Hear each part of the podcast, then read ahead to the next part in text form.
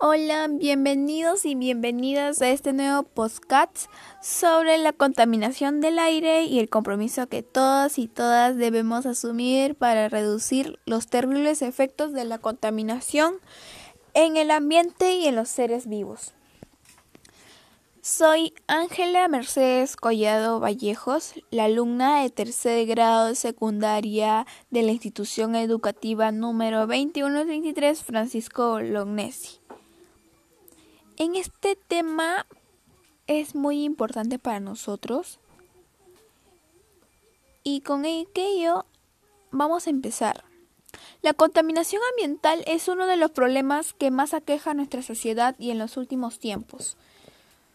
Las acciones irresponsables de muchos ciudadanos y ciudadanas han traído consecuencias graves en el ambiente y han afectado en gran medida el bienestar de toda la población. Pero, ¿cuáles son las fuentes de la contaminación? Existen fuentes naturales, móviles y fijas que contaminan el aire.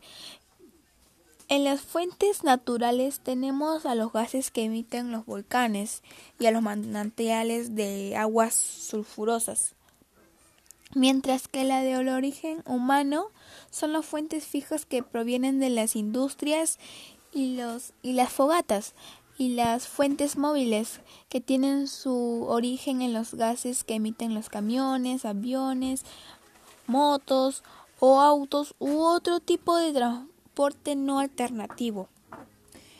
¿Y cuál es el efecto de la contaminación en los seres vivos y en el ambiente?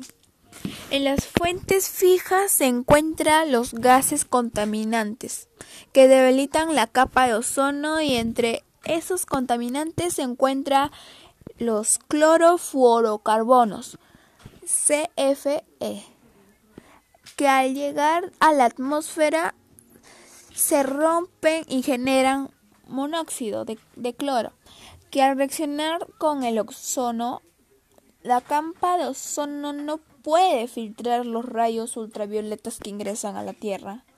Tengamos en cuenta que los rayos ultravioletas son parte del medio ambiente y de la vida en la Tierra.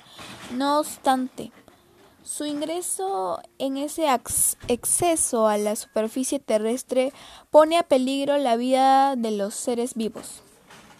Entonces, ¿nosotros qué podemos hacer ante esta grave situación? Ante esta situación y la vulnerabilidad en que los seres vivos se encuentran debido a las altas índices de contaminación, se deben tomar medidas para disminuir los altos niveles de contaminación y trabajar juntos por el desarrollo sostenible.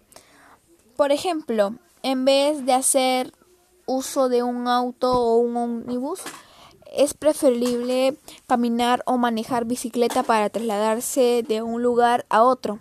Y haciendo esto se beneficia nuestra salud y se colabora con el cuidado del ambiente. En la agricultura se debe promover el uso de pesticidas y fertilizantes que sean amigables con el medio ambiente y así podamos ir enumerando más actividades ecológicas que cada uno de nosotros puede realizar desde el hogar y en el centro de estudio o de las labores. Para finalizar, debemos resaltar que es importante proponer acciones que reduzcan las altas índices de contaminación y prometernos con su cumplimiento en favor del ambiente y la salud de todos los seres vivos. ¿Y tú qué actividades estás realizando en favor del medio ambiente? Respóndenos en los comentarios, te estaremos leyendo. Gracias por estar atento y llegar hasta el final. Y recuerda que todas y todos comprometidos con el medio ambiente y nuestra salud, lograremos el desarrollo sostenible. Hasta la próxima y comparte este podcast para que más personas se suman el compromiso de realizar acciones para reducir a las altos índices de contaminación. Bendiciones, buen día.